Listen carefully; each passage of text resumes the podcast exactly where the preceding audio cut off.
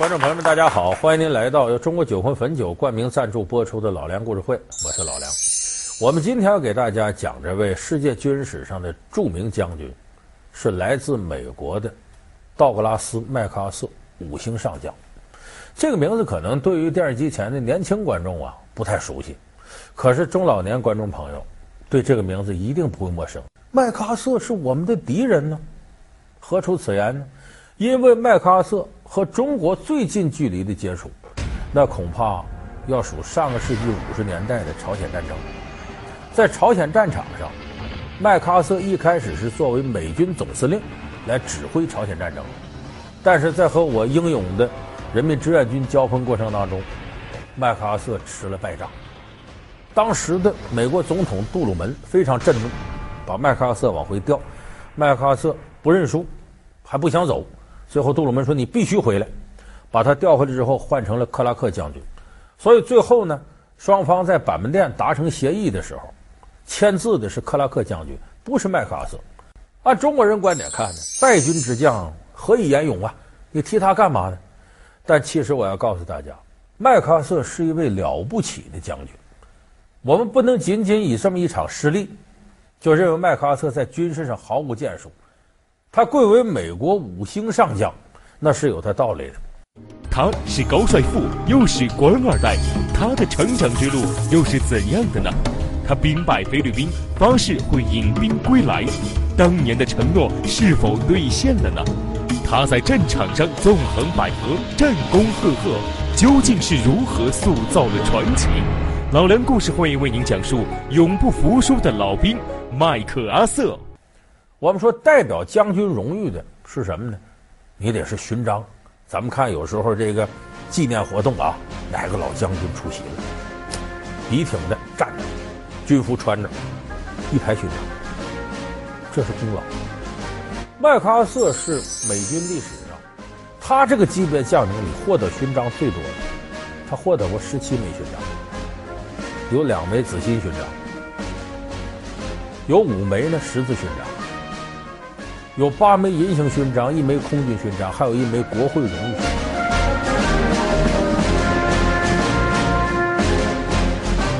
别的咱不说，咱就说这紫心勋章，这是干嘛的？专门颁给在战斗过程当中出生入死、负过重伤的人。他得了两枚，意味着什么？麦克阿瑟有两次差点死过去，就在战争过程当中不要命。麦克阿瑟呢，得了这么多勋章，在美国军史上。乃至世界军事绝对是个传奇人物。有人说传奇人物，这打了败仗啊，朝鲜战争输给我们了。其实这不是麦克阿瑟唯一的败仗，他之前有一次败的比这还惨。什么时候呢？到夏威夷这，日军不敢动我们，包括菲律宾，等于买了美军的军事保险，美军在那儿驻扎，那等于几十万军队在那儿，他一般不可能。麦克阿瑟也觉得呢。日本不可能来打菲律宾，来打美国。中间呢，罗斯福总统多次给这麦克阿瑟打电话，说：“你注意，你注意日军动向，他可不把握，随时可能有些变化。”但麦克阿瑟没当回事儿。我们也知道，一九四一年十二月七号，日军突袭珍珠港，日美宣战。错错错呀！好。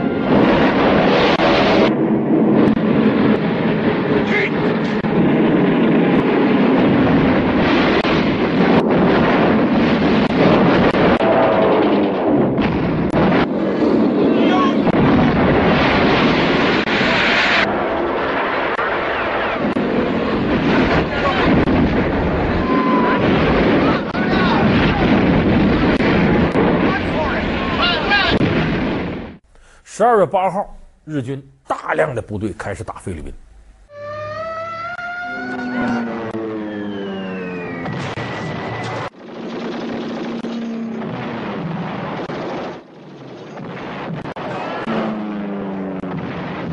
从机场上起来呢，就被炸毁。而当时地面部队，美军、英军还有菲律宾的部队。根本在得不到任何空中支援的情况下，被日军空中、地面轮番轰炸，打的那个惨。那这时候，罗斯福通知这个麦克阿瑟赶紧撤，麦克阿瑟不干了，说这里有我的过失啊，我没想到这个，我怎么能轻易把菲律宾这块就丢了呢？你作为一员大将的话，把阵地丢了，我有什么颜面见江东父老？我不能。罗斯福后来给他拍电报：“你赶紧回来，这事不都怨你。我们也没有想到，也没想到日本。再说他军事实力这么强大，你这败了也正常呢。”麦克阿瑟接到这死命令，当时五星上将马歇尔给他下令：“你赶紧回来，不回来我就撤你。你要回来，打这个地方的总指挥权力我还给你。”麦克阿瑟没办法了，跟他老婆都哭了。我真不。一九四二年三月十一号，他在这儿挺了将近四个月，到底扛不住了。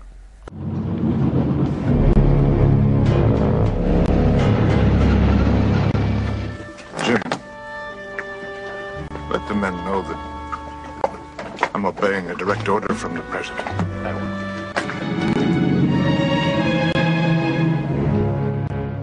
他撤了，可他撤是撤了，在这个菲律宾这块呢，还有别的驻军呢。英军有个亚瑟少将，在这驻扎着。菲律宾有温赖特将军也在这儿。结果还有九万美军在这儿。最后迫不得已，这些人都向日本投降，扛不住了，都投降。所以麦克阿瑟一想到这个锥心之痛啊，自己走了，扔这么个烂摊子。所以麦克阿瑟后来对记者说。我一定要回来，我把这地方丢的，我必须亲手拿回来，我一定要回来。哎，美国有记者报道的，觉得这话挺励志，能作秀，给加个字儿，把我一定要回来改成我们一定要回来，好像反映美军一往无前气势。What purpose that serve. 说怎么能是我们呢？我认为这块阵地丢了是我个人的责任，怎么能让所有美军负责任呢？所以要回来也是我一定要回来，不是我们一定要回来。所以他是憋这口气。正是在这个情况下，麦克阿瑟可以说以疯狂的精力投入到了亚洲太平洋战区。他甚至呢和美国的司令长官尼米兹之间闹矛盾，意思是咱能不能别把这个主要兵力集中到欧洲跟德国干，应该集中到亚太战场跟日本干。他想报着一箭之仇啊！当时麦克阿瑟率领二十八万美军在菲律宾莱特岛登陆，打回来了。当时岛上还打着呢，日本人没完全撤呢。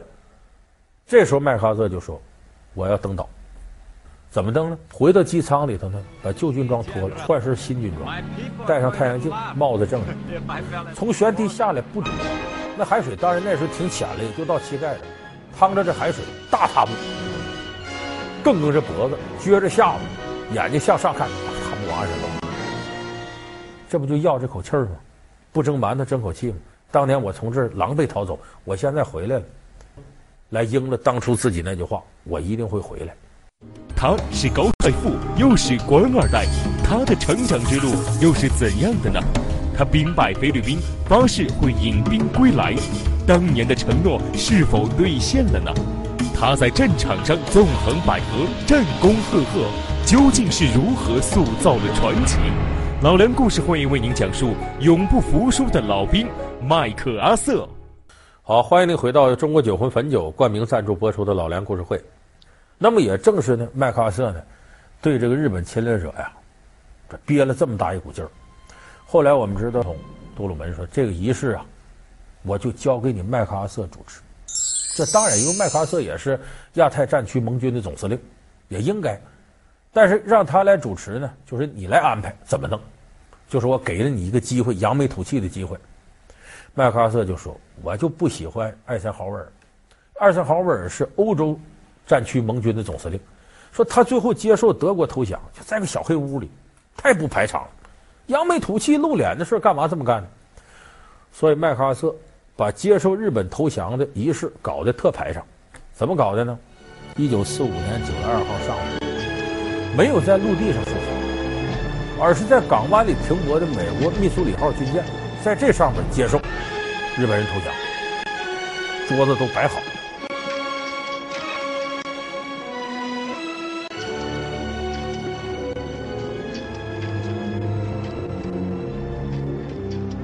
To the solemn agreement whereby peace may be restored.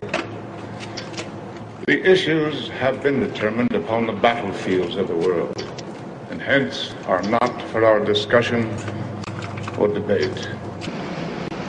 后边呢，什么美国政府、中国政府、苏联政府一字排开签字，签完字表示日本正式投降，第二次世界大战彻底结束。那么这个签字仪式，麦克阿瑟做出了一些令我们今天看起来很有纪念意义的举动。这不轮到他签字了，他签字全文应该怎么签呢？他叫道格拉斯，姓麦克阿瑟，所以先签道格拉斯·麦克阿瑟，然后是。美国盟军总司令以这样的名义往上签。那么这个过程当中，谁也没想到麦克阿瑟拿出五支笔了。正常签字一支笔够了，他拿出五支钢笔，干嘛呢？这时候很多人注意到麦克阿瑟身后站着两位，一位是英国的亚瑟少将，一位是菲律宾的赖文特将，就是他当初把他扔。怎么分享呢？到签字的时候了，五支钢笔一顺排开。拿起第一支，道格拉斯签一半，把前面几个字母签完了，笔帽盖上，一转身，给。The guns are silent. A great tragedy has ended. 而且挺有意思，这就老天爷开眼。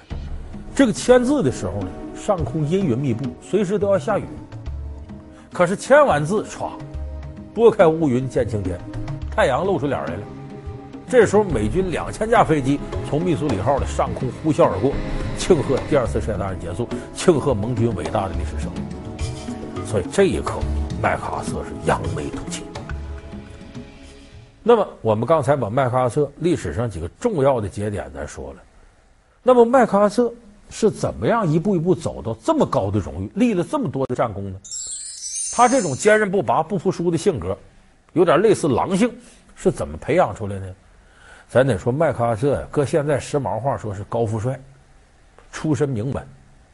他父亲呢是美国陆军中将，他爷爷原先是美国联邦法院的大法官。你这个家庭很显赫。可是麦克阿瑟小时候可不是娇生惯养，家里人希望他有出息。麦克阿瑟十九岁的时候上的西点军校。他上西点军校的时候有张照片，咱们能看见。你看他这照片。要长相有长相，要身材有身材，要气质有气质。当时被称为西点军校历史上最英俊的学员。麦克阿瑟也是美军历史上唯一一个第一次世界大战、第二次世界大战、朝鲜战争全参加了的将军。一战的时候，当时是一九一七年，他三十七岁。当时美军参战呢，是组织各州的警备力量，组织了一个师的兵力，叫彩虹师，到欧洲去打仗。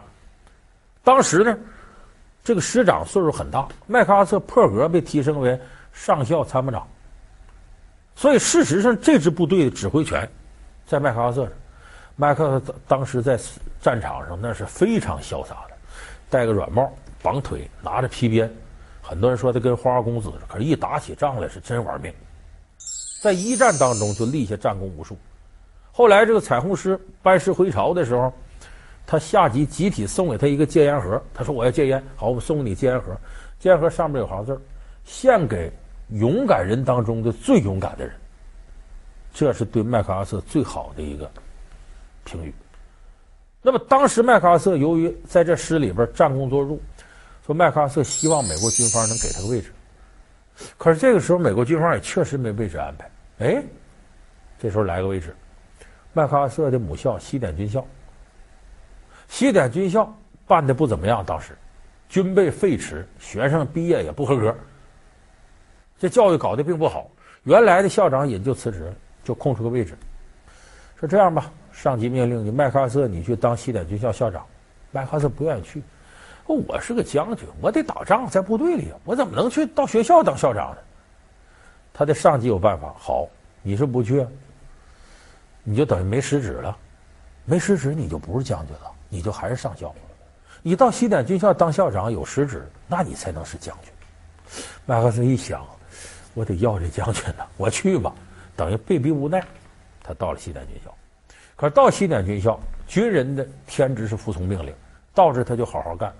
从麦克阿瑟担任西点军校校长之后，引入了很多先进的现代管理理念，所以现在有人管麦克阿瑟叫西点之父，因为我们知道世界上西点军校名气是特别大的，这里边走出了无数美军当中优秀的将领，也有些西方国家的这个军事将领是这里培养出来的。所以麦克阿瑟把自己的理念灌输到了西点军校的教育过程当中，西点军校在他手底下发扬光大了。所以刚才我们说的这个麦克阿瑟呀，这多半辈子的这些丰功伟绩，我们可以看到呢，不以成败论英雄，他确实打过败仗，呃，输给过我们人民志愿军。后来他在朝鲜战场败了，回到美国，就这反映了他不服老的心劲。我这劲头永远不会下去，只不过我年岁大了，有时候蹦跶不动了。后来是一九六四年，麦克阿瑟活了八十四岁，最后死的。是是，那么我们看麦克阿瑟的一生呢，很多人呢就觉得说他和我们敌对。那么这种局面下，我们应该正确认识一个军人他该怎么做。军人的天职是服从命令，军人最基本的素质是忠诚，再一个是作战勇猛、有勇有谋。那么，假如我们抛开意识形态之争，抛开一些复杂的历史恩怨，回头再看马麦克阿瑟，他的职业素质。和职业精神值得我们学习，称得上是世界军人当中的绝对楷模。所以麦克阿瑟呢，历史上的是是非非、功过，都已经随着历史的大河一点点这页翻过去了。那我们今天可能在军事史上留下的，就是一个军人他的精气神、他的魂魄。那么从这点来说，麦克阿瑟是无愧五星上将这四个字，也无愧军人的楷模这样的典范。好。感谢您收看这期《老梁故事会》，《老梁故事会》是由中国酒会汾酒冠名赞助播出。下期节目再见。